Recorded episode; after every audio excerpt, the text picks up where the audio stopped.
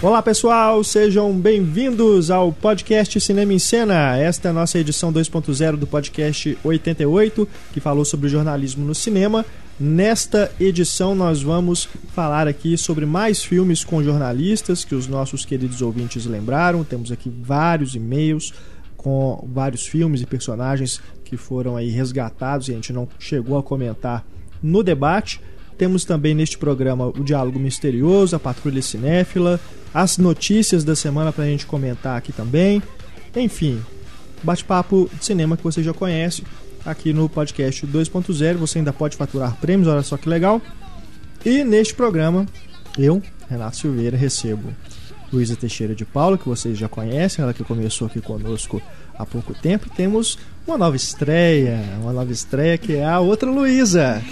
É a Luísa Gomes. A Luísa Gomes está começando aqui também na nossa equipe e agora também começa no nosso programa. Ela vai participar aqui do 2.0 com a gente para comentar aí as notícias, né? Enfim, repercutir os debates do nosso programa, enfim. Muito bem-vinda, Luísa. Obrigada. A Luísa, que também, assim como a outra Luísa, vocês já estão percebendo que eu vou ter que fazer um trabalho de identificação aqui, né? É, mas a Luísa Gomes, ela também estuda na UFMG, estuda jornalismo na UFMG, assim como a Luísa Teixeira. Só que você está um ou dois períodos antes da Luísa Teixeira. Dois, né? Dois, ela é minha veterana. Eu tô no quarto. Ah, não, mentira, então é só tá um, no terceiro. terceiro. Ah, tá. Então é isso. A Luísa também é do interior de Minas, não é? Sou, sou de Pará de Minas. Pará de Minas. Que é Centro-Oeste, região É, central. é ou uma hora daqui perto mesmo, daqui é. também, né? Assim como Grande cidade, Sete frango do Lagoas. suíno. E Pará de Minas tem cinema? Tinha, foi fechada porque a era de propriedade da prefeitura Uhum. e a prefeitura e o proprietário não estava pagando o aluguel aparentemente e a prefeitura pegou o lugar de volta, mas era era uma distância assim de dois meses chegava um filme aqui só dois meses Aham. depois chegava lá Era uma sala só dessas, uma desses sala grandes com teatros. uma imagem né? assim péssima Aham. mas quebrava o galho assim mas mesmo assim eu preferia ver em casa Mas quem é de Pará de Minas, quando quer ir no cinema, vai aonde? em BH é tem uma jeito, hora né? daqui mesmo aí É. tem que vir pra cá É o velho problema, né? Do interior, dos cinemas aí do interior. Não sei se você tem um shopping na sua cidade, é muito difícil você ver um filme no cinema, né? Uhum. Infelizmente é a realidade aí já de alguns anos, acho que isso até aí. umas décadas já. Uhum. Bom, vamos então aqui seguir com o nosso podcast, começando com a resposta do diálogo misterioso. Primeiro eu vou rodar aí o áudio, em seguida dou a resposta e fazemos o sorteio para ver quem faturou a caneca do filme Terapia de Risco. Said anything yet? Yeah, we're innocent. Till the DA offers him a deal. He already has. Regular or extra crispy.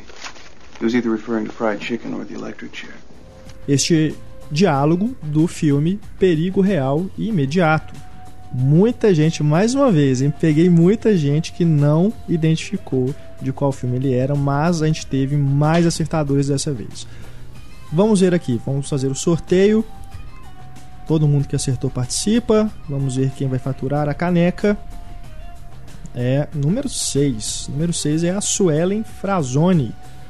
Que, se eu não me engano, primeira vez que participa e, e ganha, né? Então, parabéns, Suelen. Por favor, mande pra gente o seu endereço no e-mail cinema@cinemascena.com.br e a gente manda pra você a caneca aí no endereço que você quiser, seja sua casa, o seu trabalho, enfim. A gente manda pra você, tá bom? E quem não acertou e quem também não participou tem mais uma chance agora neste programa.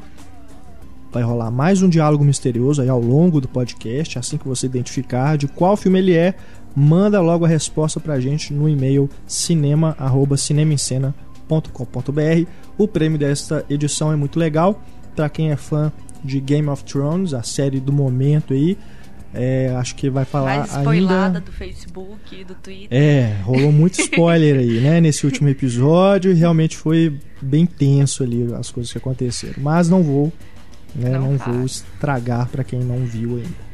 O prêmio é um livro que é editado e também, se eu, não, se eu não me engano, tem algumas histórias que foram escritas pelo autor de Game of Thrones, que é o George R. R. Martin.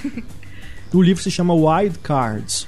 Não tem a ver com o universo do Game of Thrones. São várias histórias, envolve aí mais pro lado dos super-heróis. É um lançamento da editora Leia. Então a gente está sorteando uma versão, uma cópia, né, na verdade, do livro para quem acertar o diálogo misterioso e for sorteado no próximo programa 2.0. No caso, o livro é em português, só o O título livro é em inglês. português, é.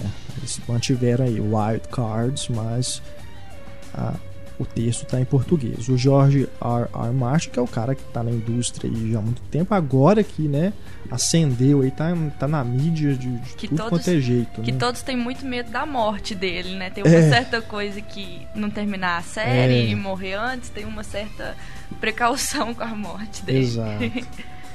Enfim, então participem aí. Mais uma vez, nosso e-mail cinema.cinemascena.com.br. Vamos para os e-mails que a gente recebeu sobre o podcast sobre o jornalismo no cinema. Começo com o Robson Almeida.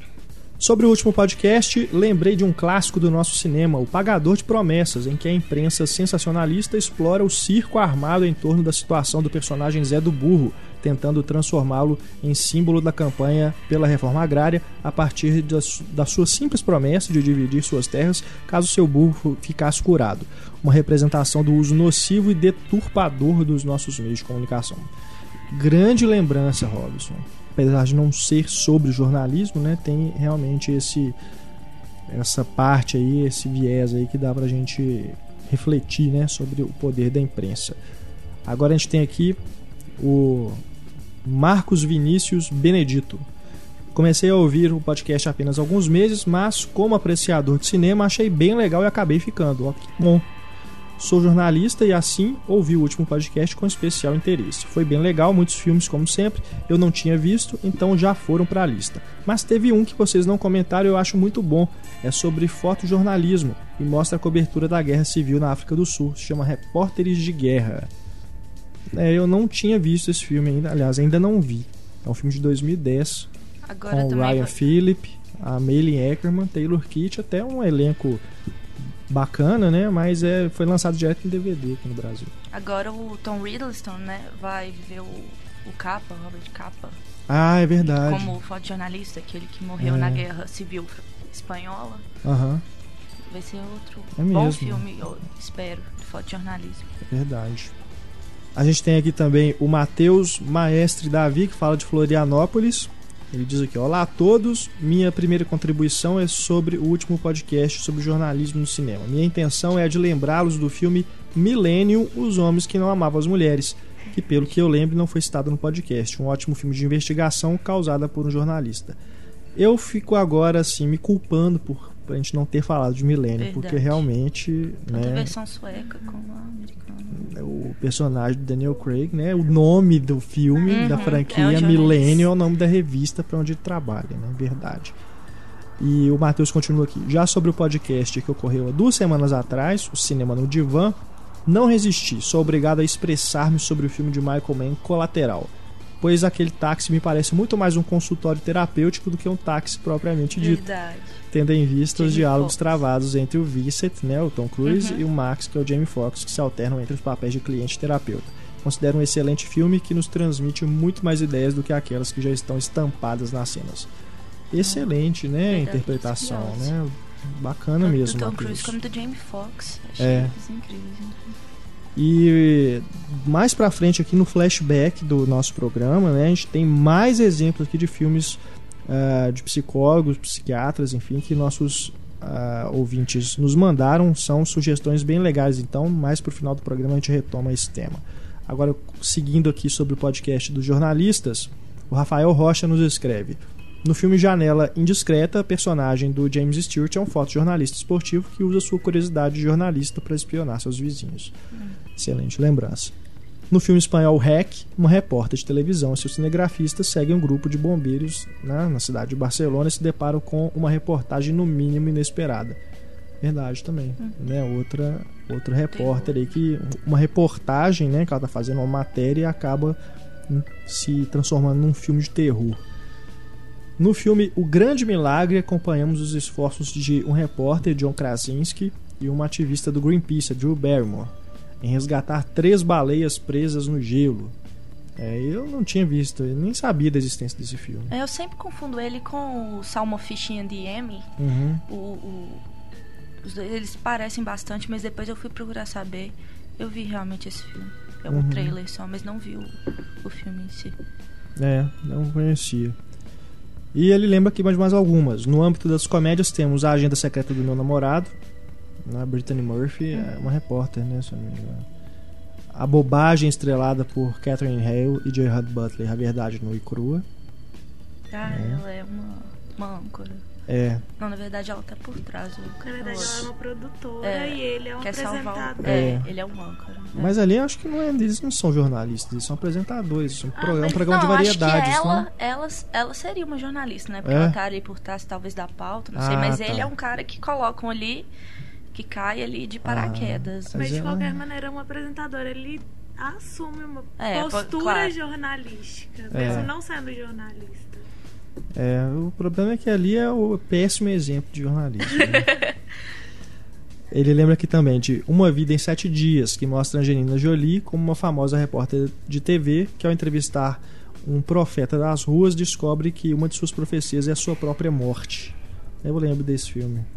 Verdade. Valeu, Rafael. Temos aqui também o Anderson Koneski, que lembra de atores que também interpretaram repórteres. Ele lembra aqui da Gina Davis em A Mosca, é É mesmo. Ah, ele lembra aqui também de Herói Americano, com Dustin Hoffman e Andy Garcia. O Sean Connery em O Homem da Lente Mortal. E o William Holden em Suplício de uma Saudade. Verdade. Excelentes lembranças também. Agora, o Séries Miranda. Ele lembra aqui do André Matos em Tropa de Elite 2, exemplificando o âncora de programas sensacionalistas. Ah, né, que ali é o- a caricatura do, da Atena, É a grande- né, esses caras aí. Também é uma alfinetada. Parece É. que depois, depois se descobre várias coisas por trás É. daquele personagem que não aparece, mas é uma alfinetada no jornalismo sensacionalista. né? É. A gente lembrou só da personagem da Tainá Miller, né? Que é a repórter mesmo, que acaba Uhum. se dando mal. E ele lembra aqui também do Elliot Gould em Capricórnio 1, cobrindo a primeira viagem tripulada a Marte. Ele descobre que o comandante da missão faz várias insinuações de que algo muito sério está sendo escondido pela NASA e começa a fazer uma investigação. Esse filme é um clássico de 77, realmente.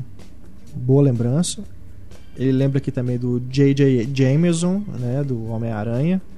Aí ele fala que é um exemplo onde a opinião do editor-chefe sobrepuja os fatos. Eu devo entender isso como uma indireta? O grande editor que corta tudo. Tô brincando, viu, Sérgio? Mas é mesmo. Né? A gente lembrou do Homem-Aranha, mas não lembrou do J.J. Jameson, que é o, o chefe. Bill Murray em Feitiço do Tempo, Ah, né? Verdade também, um, lembra, um exemplo. Por último, faltou vocês ao menos citarem o Michael Moore e seus documentários Denúncia. É, porque ele é, realmente é documentário, né? Ele é um documentarista. Ele não quer dizer que ele é um ele tem mais, jornalista, eu acho né? que ele tem um trabalho mais de relações públicas, né? De ir atrás daquilo. Ele, ele, ele principalmente corre atrás muito de relações públicas, principalmente tiros em Columbine. Aham. Eu acho, eu acho que ele faz meio esse papel de de fazer uma, uma interação entre o público e o problema É. real. É. Mas como ele denuncia, eu acho que o olhar do leitor, que eu não lembro o nome, O os Séries. séries, tipo, eu acho que ele toma isso como papel jornalístico. É. É, os Não, documentários com dele são, verdade- são verdadeiras matérias especiais, assim. É. né? Aí eu sou obrigado a lembrar do Eduardo Coutinho, que era repórter, trabalhava no Globo Repórter, né? Uhum. Foi a grande época do Globo Repórter quando o Coutinho estava ali fazendo, ajudando a produção lá, fazendo as reportagens. Isso, né, é um grande documentarista também, um dos grandes cineastas que a gente tem. Ele também pediu aqui pra gente lembrar do documentário brasileiro, não é brasileiro, tá? É britânico, que é o Além do Cidadão Kane, Ah, que é claro, que fala da por, BBC, se eu não me engano. É da BBC. Fala por trás da eleição do Collor. Isso, é. Valeu, séries. Agora a gente tem aqui o Janine Magalhães. Meu nome é Giannine Magalhães. O nome é confuso, por isso já esclareço que sou homem. Bom, eu, eu acho que ninguém. Não foi criada nenhuma dúvida aqui, não, cara. Tenho 22 anos. É a primeira vez que escrevo a vocês. Sou um ouvinte recente. Comecei pelo podcast 64 do John Carpenter. E o podcast de vocês já é obrigatório para mim. Quero parabenizar pelo excelente trabalho. Gosto especialmente de ouvir a versão 2.0 de cada cast, pois está cada vez mais comum os podcasts ignorarem a participação dos ouvintes. Como assim? Não pode, né? Tem um que pra tem que você. ter os ouvintes, vai. tem que ter interação, não é? Faço questão, né? Eu faço questão de ter o 2.0 justamente para a gente poder ter a participação de vocês também, porque, como a gente deixa claro isso nos debates, né? Não dá para falar de tudo, não dá para a gente lembrar de tudo também. Então, vocês, a gente chama a participação de vocês justamente para a gente poder completar, né? Os temas que a gente leva para discussão. Aí ele lembrou aqui de vários outros repórteres também que a gente não chegou a comentar no, no programa. O Borá e o Bruno, do Sacha Baron Cohen, né? com certeza também. Bora, né? A Drew Barrymore em Nunca Fui Beijada, né? Mesmo que ela, ela finge que é adolescente, né? Pra fazer uma reportagem sobre comportamento, é mesmo. Nesse papel tem muito. é, parece com aquele da. Da Hudson. Kate Hudson. Kate no- Hudson ainda. Como perder o Como nome dela 10 10 dias. Ele lembra aqui também do Jackson Bentley, é um personagem do Arthur Kennedy em Lawrence da Arábia. A Gail, que é a Courtney Cox no Pânico. Ela é a repórter de TV, né, que acompanha lá o- os assassinatos. Ah, ele lembra aqui também da Rachel Keller, a Naomi Watts em O Chamado, né, e a personagem correspondente no Ringu, que é a versão japonesa, interpretada pela Reiko Akazawa, e é mesmo uma, uma repórter, né? Que acompanha ali o. Tenta desvendar ali o que acontece com a Samara, o mistério da fita, né? A Heather Dunaway, Joshua Leonard e o Michael C. Williams, é, como eles mesmos em A Bruxa de Blair. Aí também acho que já cai lá no negócio do documentário. Né? Eles não são jornalistas, eles estão querendo fazer um filme sobre o mistério da Uhum. bruxa, né? Ah, lembra aqui também do Kevin Major Howard em Nascido para Matar, bem boa lembrança. Bridget Jones, né, da Renée Zellweger. E por fim ele lembra da Rita Skeeter do Harry Potter, a personagem da Miranda Richardson, verdade. E ele termina o e-mail dizendo: O saudosismo de vocês quanto à imprensa escrita também me lembrou de Newsies, um musical da Disney com Christian Bale sobre garotos que vendiam jornais no início do século passado. É bacana, bacana a sua lembrança. Muito obrigado, você né, contribuiu bastante aqui com, com essas outras, esses outros repórteres que acabaram ficando de fora. Agora a gente tem o Roberto Ruiz. Antes de tudo, reitero as minhas congratulações para o programa e para vocês que o mantém tão bom junto aos seus convidados.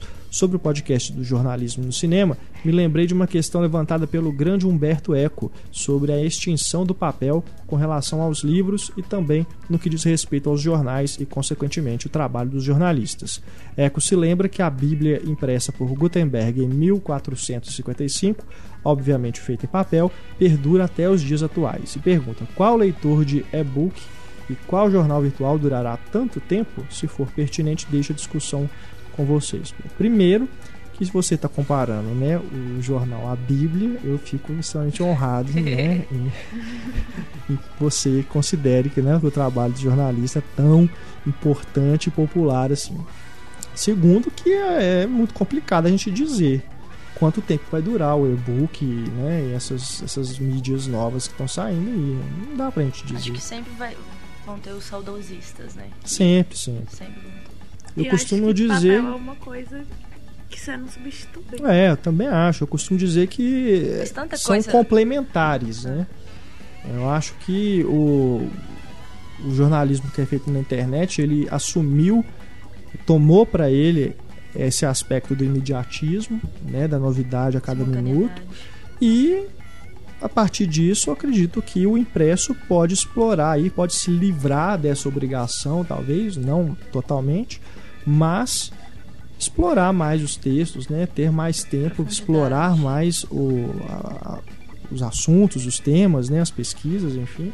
Eu acho que uma coisa não anula a outra necessariamente, não. Né? Até Mas- porque a experiência é diferente. Você É, ter um é jornal diferente. na sua mão e um, ler um jornal num tablet não é a mesma coisa. É. A, a informação pode ser a mesma, mas a experiência é completamente diferente. É, isso é muito novo ainda, né? Tablet começou a popularizar mesmo que ano passado. Então eu acho que ainda é muito cedo pra gente dizer se realmente vai, uma coisa vai substituir a outra. E acho é muito Falar que substituir é, uma muito- coisa muito forte.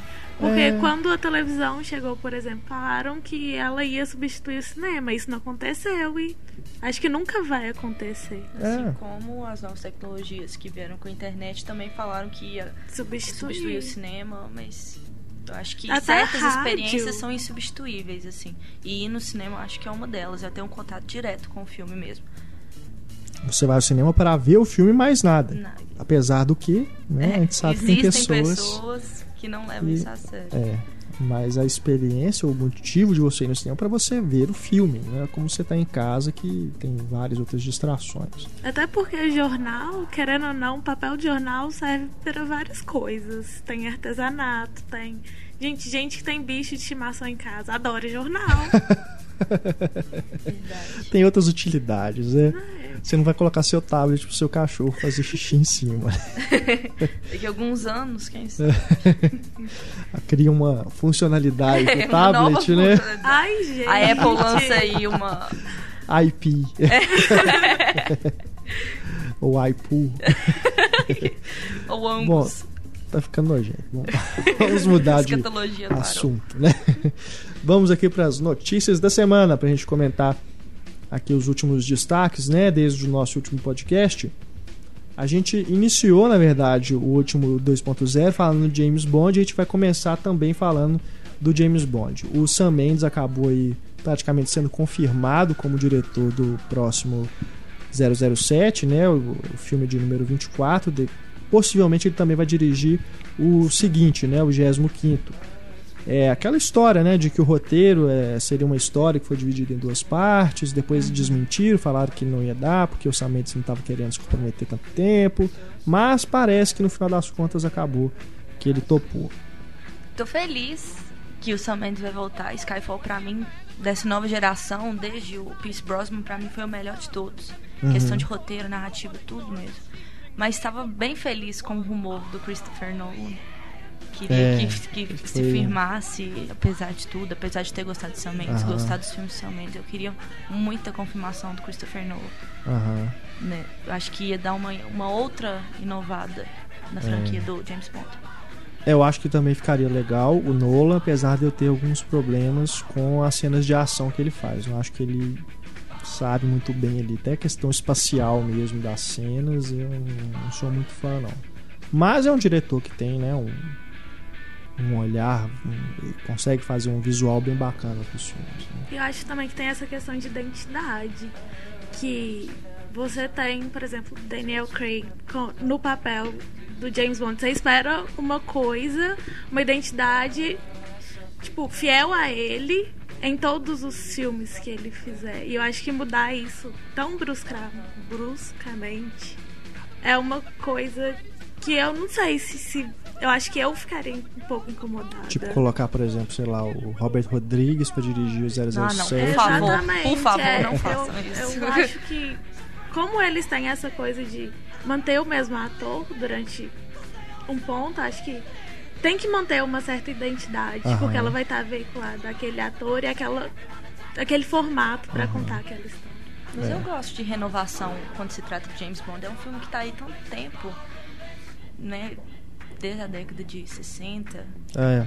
Eu acho que renovação é uma coisa que tem que vir com a franquia. Uhum. A franquia James Não, Bond. eu também acho, e acho que foi isso que o Sam Mendes trouxe. É, ele trouxe com isso com Skyfall. certeza. e é com por certeza. isso que eu defendo, sabe, a permanência dele. Eu acho que ele tem muito mais pra mostrar do que ele mostrou. É, ele me surpreendeu dirigindo um filme, né, um blockbuster desse é, depois de tipo. Americana. É. E a Penélope Cruz, hein? Surgiu aí o boato que ela também pode aí se aventurar aí na franquia, né? Assim como o maridão lá, que fez o vilão. Família Bardem invadindo James Agora ela pode ser a Bond Girl. Eu adorei essa notícia. Eu acho que há muito tempo eu não vejo uma Bond Girl que tenha uma atuação digna há muito tempo mesmo, não sei, eu acho que. Pô, mas é a Eva Green. A Eva Green é bacana. Ah, não sei se A você. Eva Green é a Bond Girl. né? Não, e ela tem. Eu acho que pra ser fiquei bom uma- girl, você tem que ter essa coisa de. Sei lá, sensualidade. Eu acho que as duas têm, tanto a Eva Green É. quanto a Penelope. Cruz. Penelope Penelope Cruz tem o, o plus Uau. da boa atuação, né? Eu acho que ela, ela, ela realmente é uma das melhores atrizes atuais, sem dúvida. É. É, eu acho que é uma escolha bacana. E, e eu acho que ela, eu, eu li em um lugar que ela vai ser a Bond Girl mais velha. Se for, se for realmente Aham. escalada, vai ser uma das Bond Girls mais velhas da história de James Bond. É. O que é legal, porque não é só de novinhas que Outra o inovação, mundo se outra constitui. inovação, outra inovação do, de James Bond e Sam Mendes. né? É. É, eu acredito que aí talvez, né, já que vão fazer dois filmes, ela esteja inserida num arco aí, né? Bacana, vamos ver, né? O que vai se desenrolar aí de James Bond. Mudando aqui de franquia, Piratas do Caribe, né? Surgiram aí os diretores, que são é uma dupla, né? São os Uhum. diretores do Kon-Tiki, Aventura de Kon-Tiki. Que é um filme É que foi- maravilhoso. Foi indicado Foi indicado ao Oscar de melhor filme estrangeiro. Com amor. Eu não vi No- ainda, mas parece ser bastante interessante, né? Uma aventura no alto mar. É aquela coisa do. Parece um pouco com um náufrago, assim, mas a fotografia do filme é maravilhosa, maravilhosa mesmo. Aham. Mas também o Mar do Pacífico ajuda. Os personagens eu achei bem, bem elaborados, assim. Eu acho que foi um, um filme que passa uma lição, que tem realmente uma narrativa e uma história bem legal, assim. Eu- E eu, gostei bastante da direção deles. Eu acho que eles souberam Uhum. explorar. Por causa que quase todo no filme inteiro é só uma locação, né? Que é o barco que eles É uma balsa. balsa, né? uma balsa peruana, é, peruana que ele, ele tenta provar que o Peru colonizou as ilhas do Tahiti, né? Então ele cria a mesma a mesma barca e vai e vai fazer a mesma jornada que eles. Uhum. Agora é ver como é que eles vão se comportar num blockbuster. Uma Aí mudança que, aí que brusca tá. de franquia. E é outra coisa também, a Disney pegar diretores que são pouco conhecidos e tal na indústria, isso facilita para os produtores manipularem o resultado, né? Então vamos ver São aí. pessoas que não têm tanto marcos de personalidade estética, essas coisas É. acabam dominando. Me lembra aí, tem até um link com Piratas do Caribe, que é o Turista com Johnny Depp. Que pegaram o diretor do A Vida dos Outros, que é um filmaço, Nossa, filmaço mesmo. e o Turista é uma merda, Merda. né? Nossa, comparar a vida dos outros com o turista, É eu fico. brincadeira, eu não fica- parece eu- eu- que tem um diretor ali por trás. Eu ia pedir aposentadoria depois disso. É. Mas eu acho que também é trazer outro viés pra Piratas do Caribe. É. Porque do jeito que tava, Não o quarto tinha esgotado. Eu Tudo a mesma coisa, tipo, sincero. baseado no Capitão Jack Sparrow. É, sendo bem sincero, não Ai, precisava primeiro, nem fazer. primeiro renovar Jack último, Sparrow, que já deu, já tem que fazer É. uma Não, na verdade, renovação de estereótipo. Ele Quem tem que se renovar é o. Johnny Depp, porque ele também continua pegando os mesmos e mesmos personagens. É, aqueles trejeitos dele, É, todo já mundo já deu. sabe, já deu já. Verdade. Falando em trejeitos e atores que se repetem, e o Robert De Niro nesse Ah, trailer do Mas filme ele The pode, ele pode se Family? repetir. Ele pode eu se achei repetir. engraçado o trailer. É eu engraçado, né? muito, Deu muita vontade Ah, eu adoro o. Luc Besson, eu acho que... Pois é, me surpreendeu ser um filme do Luc Besson. É fazer uma comédia daquele tipo ali. Mas né? ele tem, ele sempre teve essa coisa do humor negro, né, eu É. acho. Desde profissional, quinto elemento. É, me pareceu até ser bacana esse, esse filme aí, The Family. Tem Michelle Pfeiffer também. Uhum. Tommy Diana Jones. Ingram de Glee. É. Agora a menina parece que é uma hit girl, né? Parece com a, com a Chloe Moretz, verdade. Ai, não, gente. A Chloe Moretz, ela é tão desbocada, então eu... Mas não! a Diana é também. Mas a Hit Girl, sabe? Não, eu falo mais por né, a menina que sai dando tiro e tudo. entra Ah, eu tô muito animada entra com a em Diana ação papel também. Não, assim. mas a Hit Girl é a Hit Girl. Parece que vai ser legal. O Robert De Niro tem essa esse typecast, né, de viver o mafioso, que é, durante o tempo ele foi levado a sério, depois ele começou a fazer piada com o, É o próprio personagem. Agora, né, voltou a isso. Nesse filme aí, é, novamente, você vê no trailer, é isso. Parece que é até um, o personagem do Máfia no divã agora com a É. família toda. Vitor Corleone se aposentou. Mas eu acho que o De Niro, há um tempo atrás, ele tava fazendo um papel de idoso, de, de- respeitando a idade dele. Um idoso meio frágil, o lado bom da vida, que ele com o Paul Dano também. É, Mas aí ele tá em. Como chama? Las Vegas. ah, Las Vegas, com É. o Morgan, Morgan Que Freeman. ele É. se solta e vai pra Ele tava fazendo- Vegas e. Ah, mas eu não posso reclamar. Eu Party gosto mais do De Niro como mafioso, aquele sotaque dele italiano, aqueles trejeitos dele. Uhum. Não tem como. Eu Não, sempre vou foi associar feito isso. Foi. Não tem pra como. Certas... É a, a famosa síndrome de Bela Lugosi, né? Uma vez que você faz, acabou. Verdade. E esse trailer de The To-Do List Calvary Plaza. com a Aubrey Plaza, Divertidíssimo. que eu também acho que é uma atriz que, se não tomar cuidado, pode virar um typecast também. Ah, mas isso é desde do começo de Parks, Recrea Parks É. Recreation. Scott Pilgrim também, ela faz uma mal-humorada. É. Agora ela vai voltar com uma mal-humorada. Ah, mas eu adoro a Albert Plaza. Eu, eu gosto também. acho ela engraçadíssima.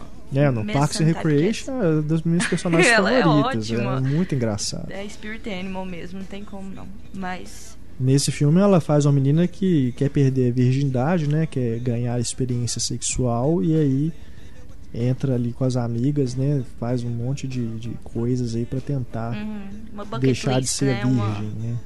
uma bucket list. É. Parece que vai ser interessante, até porque essas comédias sexuais geralmente são a, a homens, né? Que Verdade, protagonizados é um por homens, né? agora vamos ver. Tem, eu gostei bastante daquela com a Emma Stone, chama A Mentira. Ah, mentira, Brasil, Easy A, verdade. Que Ai, também é que mais ou menos isso, né? Ela finge que É, que é, é, a verdade- vadia da escola, né? É, ela E vai- é acaba uma... ficando com. a- as pessoas começam a achar que ela realmente é uma vadia e isso acaba complicando a vida É, e dela. tem o que ela- ela faz os videocasts, É. né? Ela divide o filme, ela mesma divide o filme em capítulos. Ela- tem a Amanda Bynes, que hoje tá, Nossa. hoje tá no fundo do poço, Coitada que ela tá engraçadíssima no filme, como uma religiosa fervorosa, Uhum. que tenta ser amiga de qualquer jeito, a personagem da Emma. É. Adoro esse filme. Agora, esse ainda não tem título, né? Aqui no Brasil. Não, The. To-Do List, né? Vamos ver. Vamos, Vamos, é inventar. a bomba que vem no pro É. nome desse.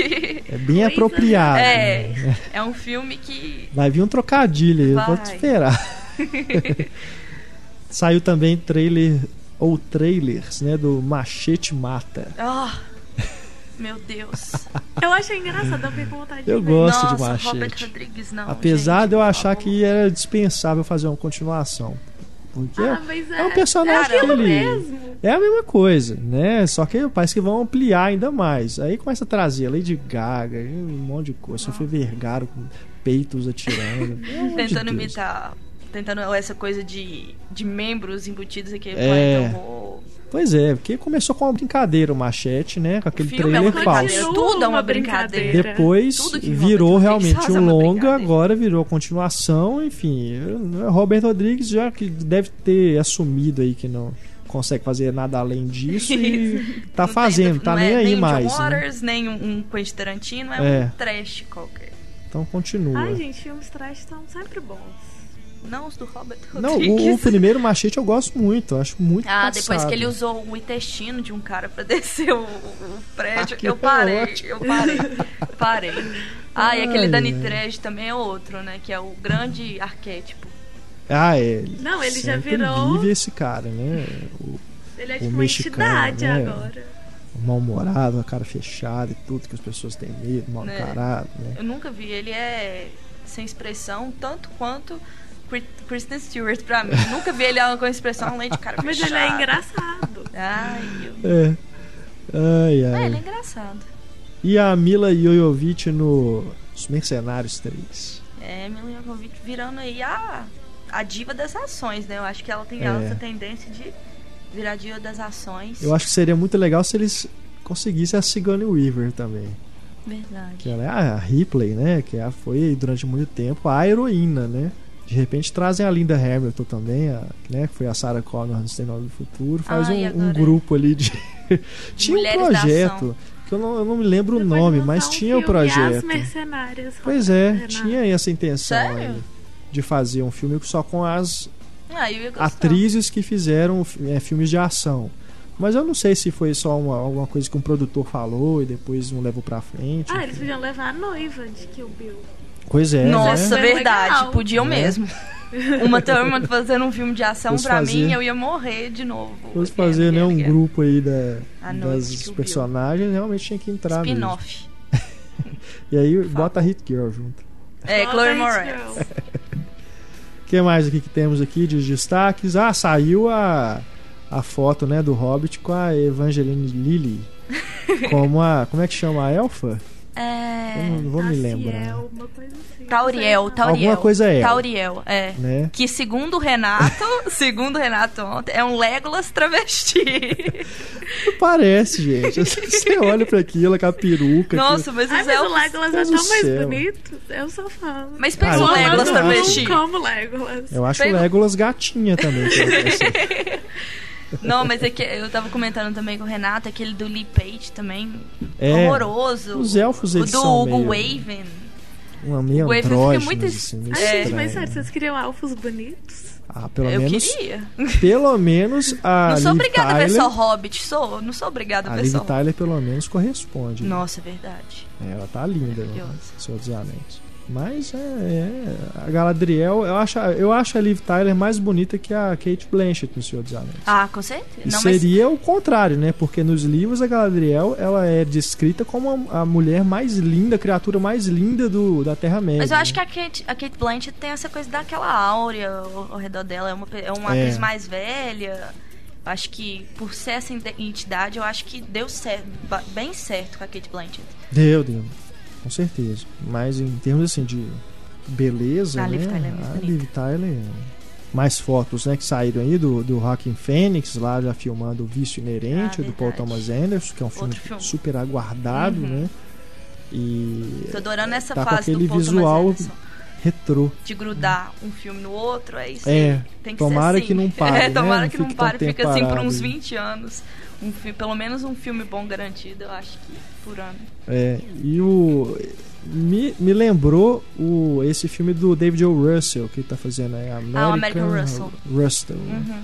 que também tem um visual retrô, né? É. Só que o Vício Bradley Inerente é anos Cooper. 60 e o outro é anos 70, É, né? Bradley parece. Cooper com aquele cabelo de cachinho, aquela É, coisa. não, e o Jeremy Renner, Verdade, aquele tupé, ruiva, aquele tênis estranho. tupetão. Mas o. Eu acho que o Paul Thomas Anderson ele é muito bom em reconstituição histórica. Eu acho que Uhum. The Master ele provou isso. Em Sangue Negro também, aquela coisa da, da procura pelo petróleo É, no final da, do século XIX. sem falar em Bug Nights. né? É, Bug Nights também nos anos 70, claro. É. E agora também trouxe a Maya Rudolph, né? Que é a esposa dele, que eu acho que é o primeiro filme, que é ótima em Saturday Night Live. É uma Uhum. atriz de comédia tanto. Quero até ver onde ele vai colocar ela. É. É, tá, eu tô muito, muito afim de, esperando, de eu ver o acho que vai sair desse Eu acho, projeto dele, porque não me parece que vai ser um drama eu acho que vai vir um humor negro, pesado hein? Eu Parece que vai ser um é, mais nesse nível aí mesmo. Tomara que fique legal, né? Agora vamos para os quadrinhos, né? A gente sempre fala, termina os nossos É. destaques falando de quadrinhos. Hum. A É, não vai falar Tom Hardy? pois é, ela, ela já antecipou um destaque aqui. Então a gente é já pode falar. Ele é o Bane, ué. Verdade! Tom Hardy é o Bane do Batman. Ah, mas aí ia fazer esse gancho? Ele tá aqui, uai. Eu ia aproveitar. Eu ia Ah, aproveitar pra gente falar dele. Mas já que você levantou, então a gente fala, porque o Tom Hardy tá cotado pra ser o Elton John. Olha que casting mais inusitado. Bem inusitado. Não consigo Eu não imaginar, consigo imaginar também. Ai, gente, aquele cara todo eu acho que ele vai bombadão. surpreender. Com aquela voz, né? Eu acho que ele consegue, ele tem muita coisa pra surpreender. Ah, o Tom Hardy, ele tá. Ele, ele E já ele- se provou um bato em Guerreiros, né? Que faz Warriors, eu gostei muito dele. E De também- Bane eu gostei também.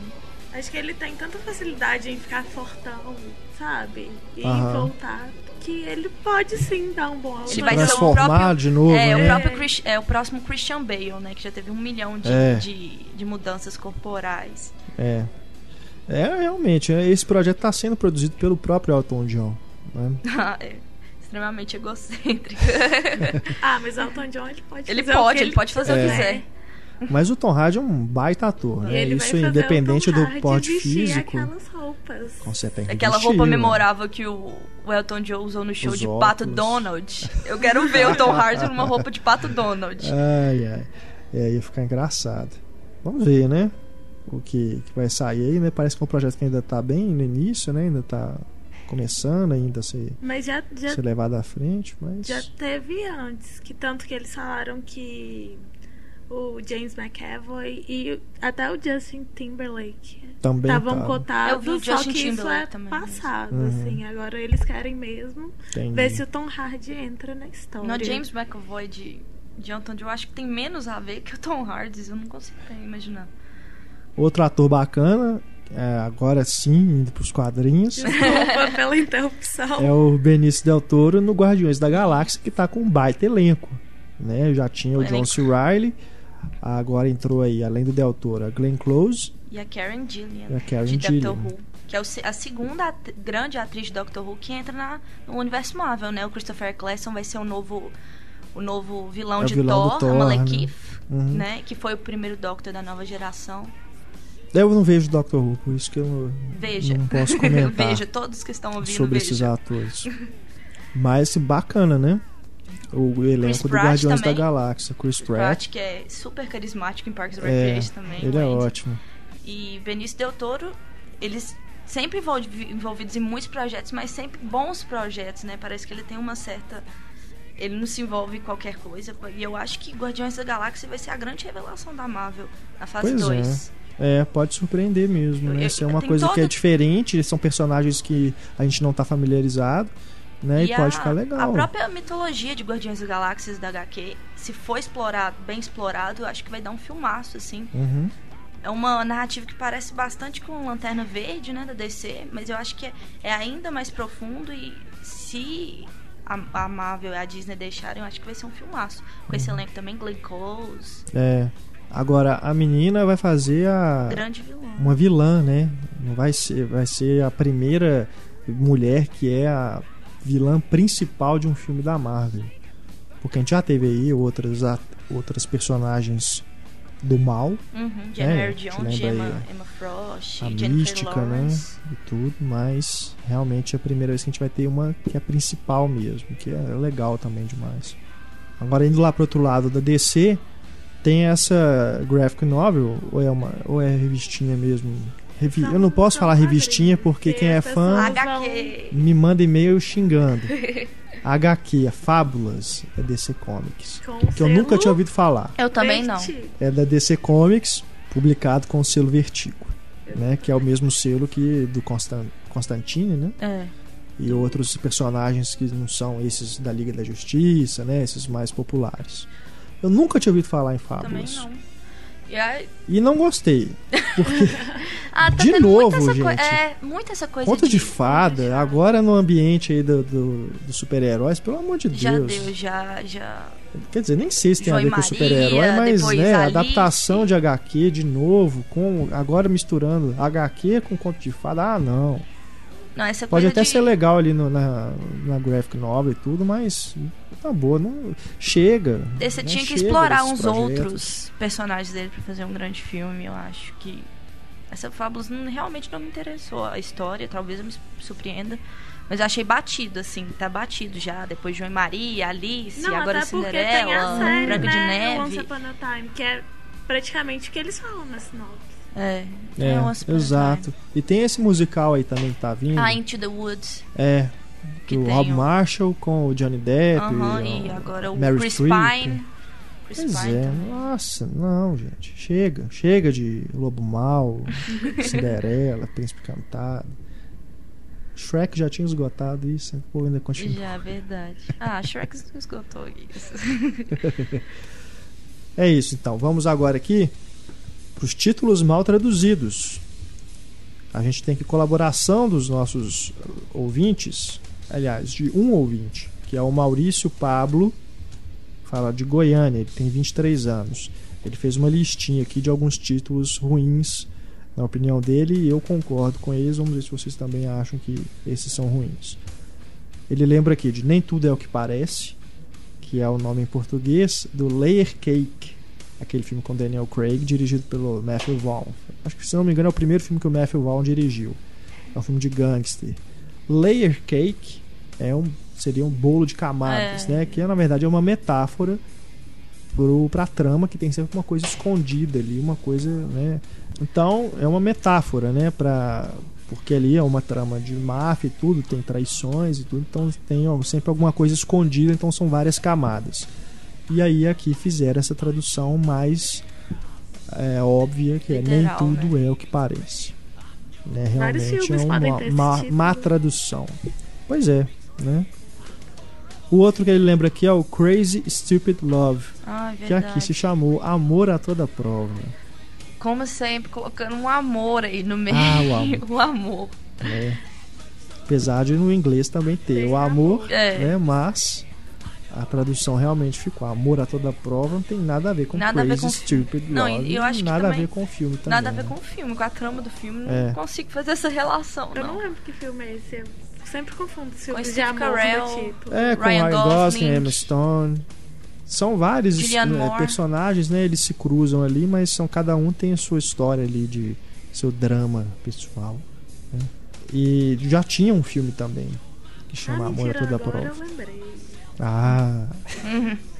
ele lembra aqui também de All Good Things, que é com Ryan Gosling também, que aqui se chamou Entre Segredos e Mentiras. Nada a ver também, né? Eu não assisti esse filme. Ele passou muito rápido pelo cinema, é com a Kristen Dunst. O cartaz é um cartaz branco, que eles estão deitados assim na cama. É, Não assisti também. ele passou muito rápido no cinema e depois acabou que eu não, É, eu não vi divulgação. não consegui pegar ele depois pra ver em casa, não. Mas o título não tem nada a ver também. All Good Things, né? Todas as coisas boas, só coisas boas, virou Entre Segredos e Mentiras. Mas era só coisas boas. Onde surgiu essa mentira no meio? É, porque deve, pelo que eu entendi, é um é meio que um suspense, é um- Ah, mas eu não sei no título, mas sabe? mesmo assim, né? Eles É. estão acabando com a magia. E um outro aqui, esse mais antigo, é um- que o Maurício lembrou, é o Primal Fear, As Duas Faces de um Crime. Ah, verdade. com o Edward Norton e o Richard Gere. Também não tem nada a ver, né? Que seria o medo primário, né? O medo, Primeiro medo. é uma coisa assim. Uhum. E virou as duas faces de um crime, que é praticamente um spoiler. Se você for pensar, Verdade. né? Dupla identidade. É. Vocês têm algum título mal traduzido, meninas? Não, eu quero só fazer um comentário de. O Lugar Onde Tudo Termina, que a gente falou semana passada. E o filme é ótimo. Ele Você é muito gostou? melhor Place Beyond the Pines? eu imaginava. Mas não vá feliz pro cinema. E o lugar é onde tudo termina mesmo?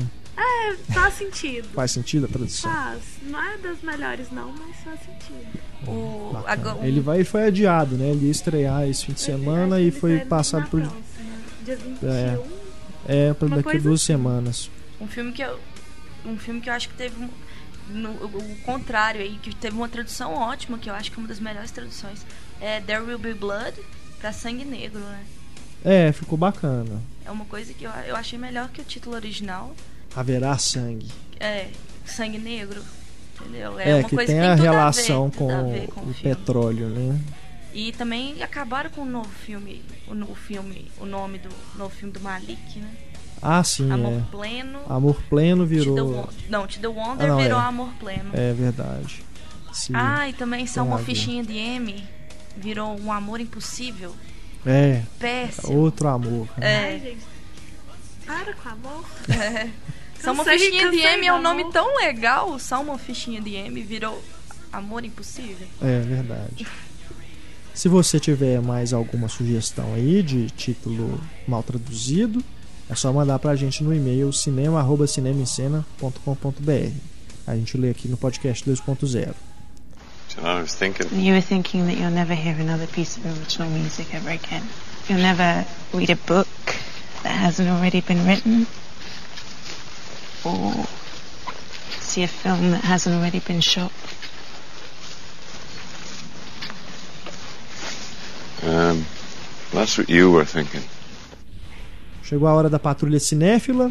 Eu começo aqui com uma mensagem, um desabafo, um uma reclamação do nosso amigo lá do Rio de Janeiro, Rodrigo Rodrigues. Ele diz aqui: ó, uma das reclamações que tenho é com o fato de um filme ter ocupações fulminantes das salas, conforme afirmou o Manuel Rangel, presidente da Ancine, após ser reeleito para mais um mandato, quando foi indagado sobre o assunto. Ele disse que lutará contra esse domínio nas salas. Uma rede de cinemas respondeu que, mesmo estando ocupando 50% das salas com o filme, no caso Homem de Ferro 3, não deixou de atender o público, pois muitas salas também exibiam o filme Somos Tão Jovens. Do, dois filmes? É, Sério? Me brincadeira, jura? né? Brincadeira. Aí ele diz aqui Nossa. ainda, ó, não quero entrar no mérito do filme em questão ou se usou o filme Somos Tão Jovens apenas como exemplo para responder a um órgão federal, mas me deixa transtornado acharem que exibindo também em alguma quantidade esse filme atenderá a grande parte dos cinéfilos ou os frequentadores do cinema.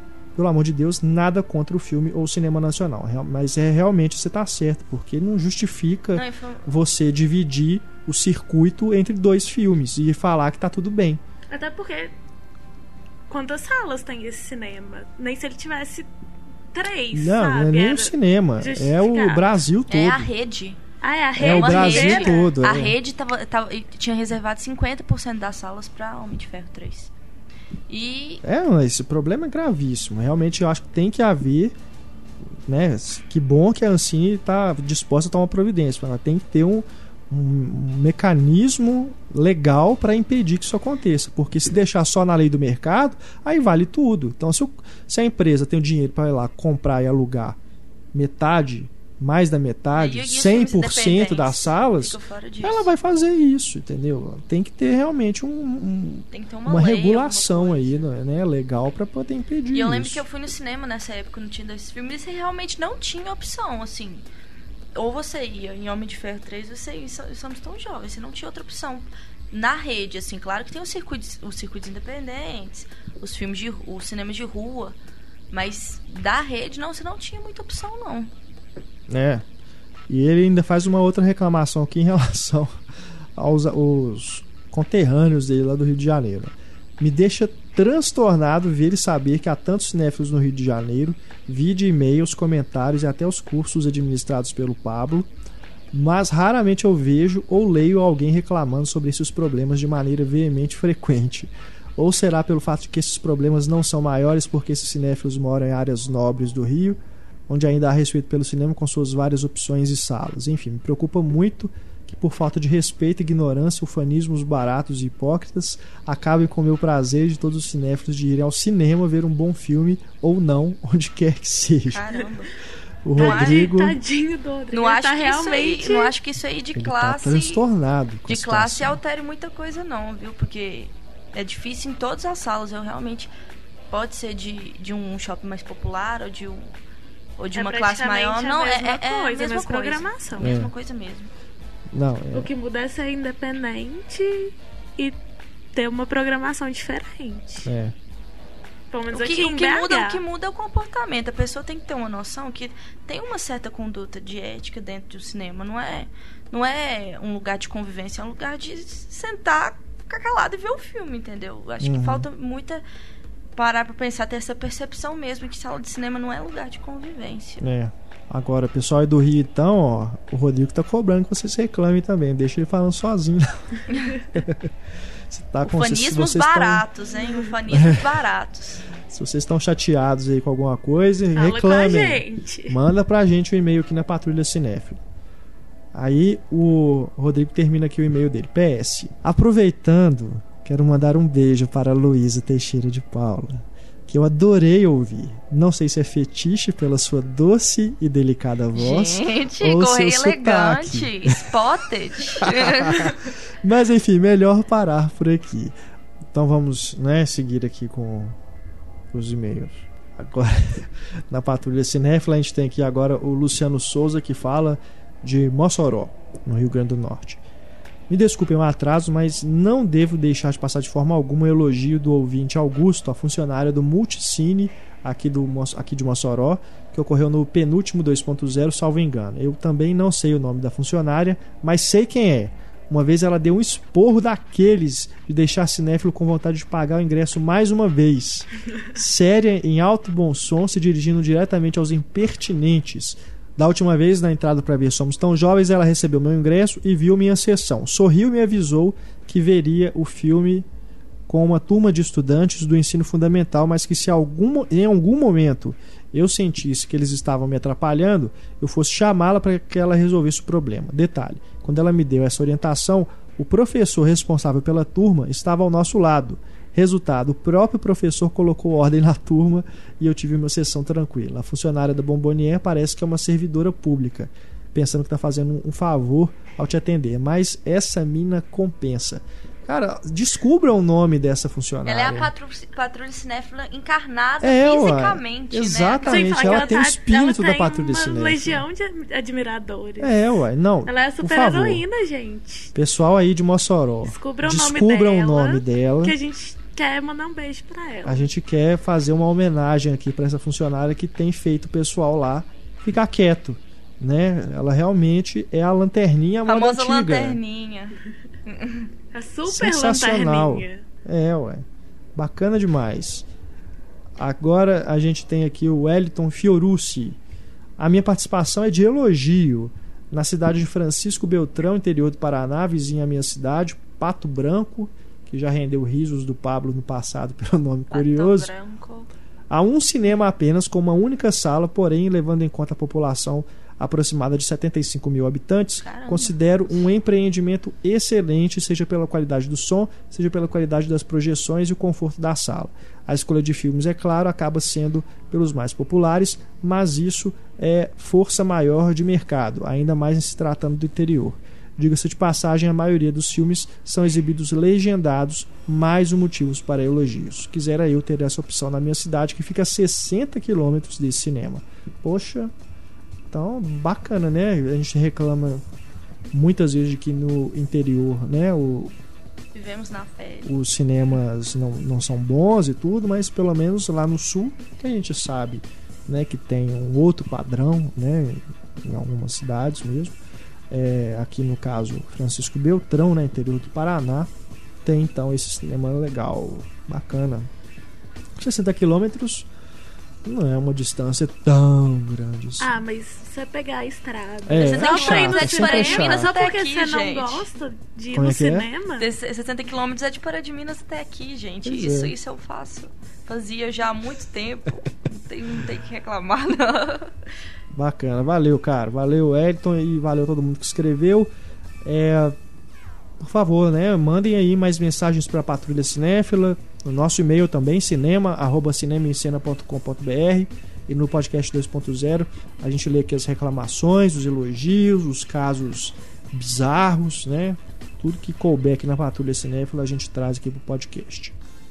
Pra gente chegar aqui no finalzinho do nosso podcast, temos o nosso flashback.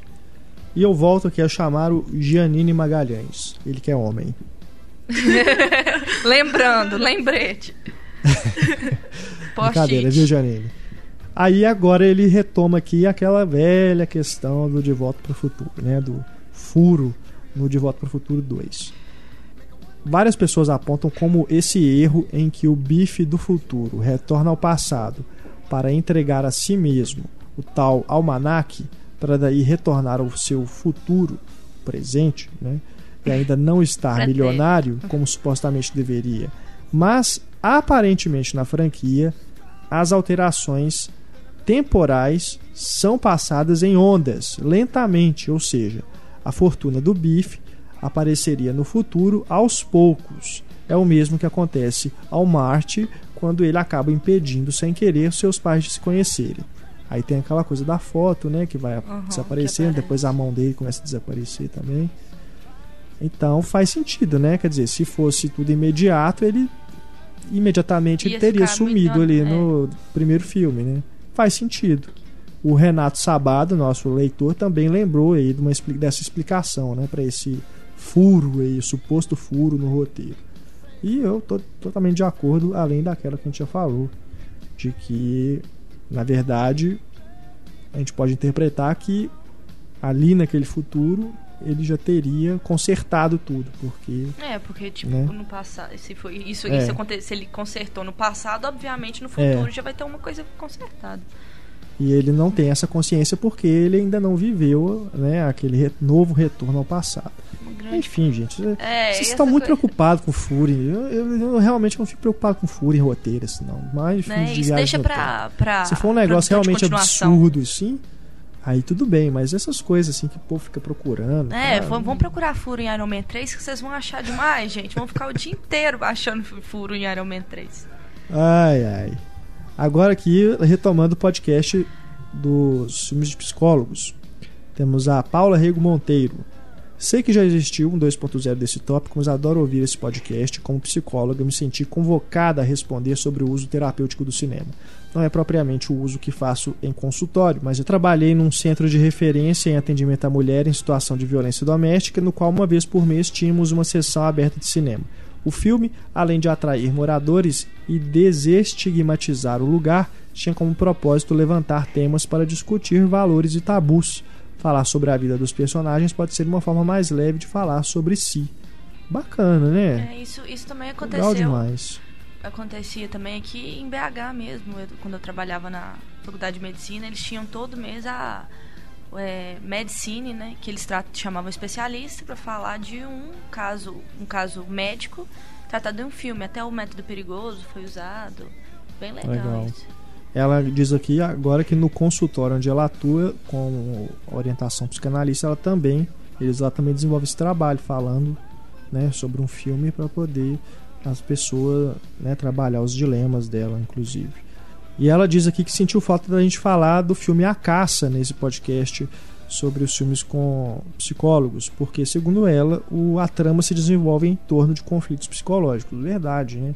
Qual porque a ali caça? o com o Do Matt Ian- Mikkelsen, Ah, o Mad Mix. porque ele é inocente, as pessoas acham que ele é culpado e acontece realmente ali o que acontece no filme, não vou falar, né, para não estragar quem, para quem não viu, mas realmente o cara passa por um processo pesado ali de ah, de transtornos psicológicos, porque todo mundo, a cidade inteira, se volta contra ele, achando que ele realmente molestou a menina, né? Que, que a- o acusa, né? Porque ela tem uma paixão de professor, né? Que acaba, né? Não sendo correspondida, lógico, mas aí ela acaba falando, acusando o professor de ter é, Molestado. né? Aí- Que acontece muito também a dúvida, né? Isso, Conflito isso, é, Hoffman, que é aquela é, é um aquele filme é um duelo psicológico o tempo tremendo A- da Mary, da personagem da Mary Streep com da Amy Adams, Philip Seymour, todo. É, aquela personagem maravilhosa da Viola Davis que ela Uhum. faz no filme. ele, ela lembrou que também do Preciosa. Não há, Precious. Não há uma um divã no sentido literal do termo, mas os efeitos terapêuticos são Caramba. bem evidentes no decorrer da trama, é É um filme pesado. Agora a gente tem também aqui o Robson Almeida lembrando de filmes no divã. Investida para Matar, suspense do Brian De Palma com toques Hitchcockianos, o personagem do Michael Caine, o terapeuta Dr. Robert Elliot, se vê envolvido com uma série de assassinatos a mulheres ligadas a ele, cometidos por uma psicopata, entre aspas. aqui. Esse filme traz a clássica cena da morte no elevador. Em 92, De Palma voltou a esse universo em Síndrome de Caim, com John Lithgow matando a pau como um psicólogo infantil envolvido com experiências com crianças e trazendo uma tensa reviravolta. E lembrou aqui também de A Cela com a Jennifer Lopes, mas eu concordo com você, é melhor a gente esquecer. Esse eu nunca vi. Agora o Thiago Lúcio. Lembra aqui de A Passagem do Mark Foster.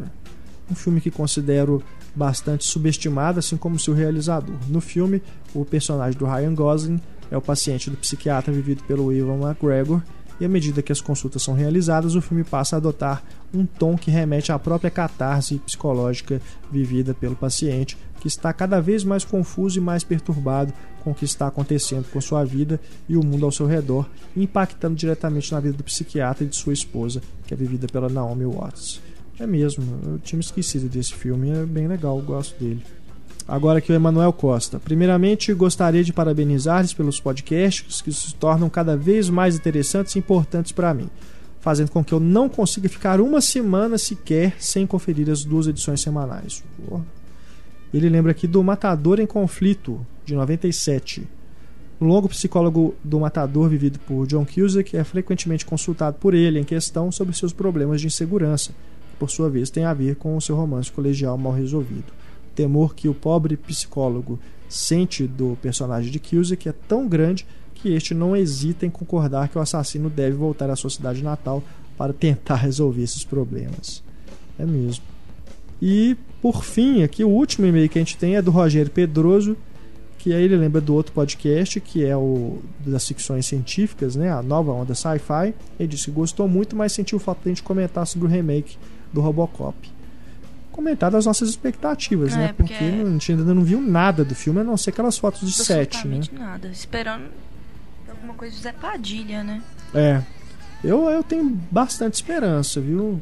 Que ele pode fazer um e- filme ele, bacana. ele já reclamou bastante, né? Que ele teve uma certa, um recorte criativo, que o estúdio tá sempre É, recortando ele criativo, criativamente, que não deixa ele, Aham. ele fazer o que quer. Mas ainda assim, eu acho que ele pode fazer um filme bem legal, porque não vai ser um remake literal, né? É baseado naquele universo ali, nessa É, premissa, pare- pelo que eu vi, mas não vai vi- ser exatamente a mesma coisa, não. Pelo que eu vi o visual, assim, eu achei que ficou um pouco noir, assim, comparado ao outro, pelo visual, assim, pelo design novo do Robocop, do... achei um pouco noir. né?